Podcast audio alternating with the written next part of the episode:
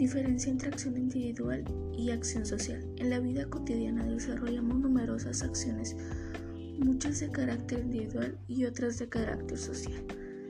Las acciones individuales se denominan para funcionamiento de uno mismo para favorecerme a mí misma.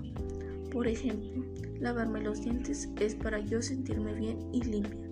Bañarme, cepillarme el cabello, entre muchas otras acciones que son para mi beneficio y están otras acciones individuales que nos incluyen a todos. Por ejemplo, cuando se pone el semáforo en rojo, podemos pasar todos al mismo tiempo.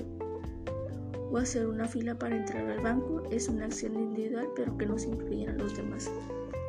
La acción social está basada en que más personas trabajen contigo. Por ejemplo, cuando te quieres casar, estás trabajando en conjunto con tu novio, familiares, amigos, para que se realice esa boda que tanto esperas.